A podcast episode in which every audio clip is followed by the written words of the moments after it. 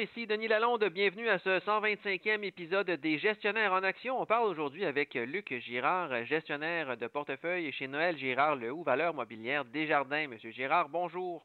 Bonjour, Monsieur Lalonde. On parle aujourd'hui de la situation en bourse dans l'industrie du commerce de détail. On a vu la semaine dernière des titres comme Walmart et Target aux États-Unis se faire malmener. Quelle est la situation là, en ce moment là, dans le commerce de détail en Amérique du Nord? Écoutez, les résultats du premier trimestre de Walmart et de Target ont déçu tous les analystes, les investisseurs, les gestionnaires de portefeuille. Les faibles résultats ont même entraîné les deux sociétés à réviser à la baisse les anticipations de bénéfices attendus pour le reste de l'année. Les deux sociétés sont aux prises avec le même scénario, c'est un consommateur qui a changé ses habitudes de consommation, passant des biens de consommation discrétionnaires à haute marge à des produits de consommation de base qui ont bien évidemment moins de marge bénéficiaire pour Walmart et Target.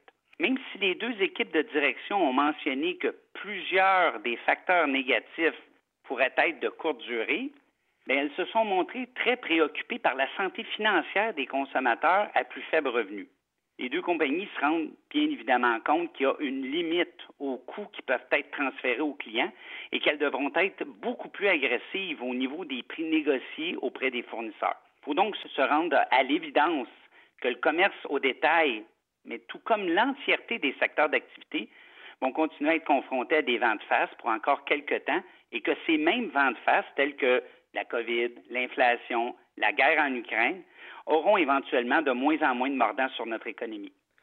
J'aimerais maintenant qu'on aborde le volet de l'importance des consommateurs dans l'équation de l'économie américaine, parce qu'on dit que le consommateur américain, c'est environ les deux tiers de l'économie. Ben, le consommateur, comme vous venez de le mentionner, est très important dans le PIB. L'équation du PIB telle qu'elle prise dans les grands livres d'économie, c'est le C plus I plus G plus X moins M. On a le C pour le consommateur, le I pour les dépenses en investissement, le G pour les dépenses gouvernementales et le X moins M qui est pour les exportations moins les importations. Le consommateur représente de 60 à 70% du PIB pour les pays industrialisés. Donc, on comprend qu'un consommateur qui est heureux va être un consommateur qui va dépenser. Actuellement, le consommateur un peu partout dans les pays industrialisés, même à travers le monde, se sent sous pression avec une inflation élevée et est en train de changer ses habitudes de dépenses au grand désarroi de l'économie. Les banques centrales vont avoir un grand défi dans les prochains mois de faire diminuer l'inflation afin de provoquer un atterrissage qu'on appelle en douceur et non pas un atterrissage en douleur. On parle ici d'une récession. Et quelles sont les conséquences maintenant des reculs de la semaine dernière des grands détaillants américains sur les titres de détaillants canadiens, comme par exemple Dolorama, qui voit dévoiler ses résultats du premier trimestre de son exercice 2023 le 8 juin? Il est certain que les défis macroéconomiques mentionnés précédemment vont continuer d'influencer négativement le sentiment des investisseurs et par la même occasion ce qu'ils pensent de Dolorama. Mais la plupart des analystes sondés semblent dire que Dollarama va être en mesure de rencontrer les anticipations de bénéfices pour 2023, ce que Walmart et Target n'ont pas réussi à faire jusqu'à maintenant. La direction de la société pense même qu'elle va être en mesure de bien gérer les défis que pose la chaîne d'approvisionnement ainsi que les prix du gaz plus élevés. L'achalandage, ben écoutez, est toujours au rendez-vous dans les magasins de Dollarama, compte tenu que la compétition est beaucoup moins forte qu'aux États-Unis et que dans certaines tranches de prix, comme si on prenait entre 3,50 et 4 Dollarama est moins cher de 50% sur Walmart et Amazon.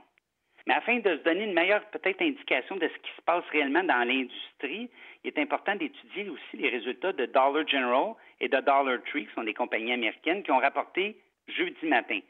Les résultats publiés ont été supérieurs aux attentes et même que les anticipations ont été relevées pour l'année en cours, ce qui augure très, très bien pour Dollarama.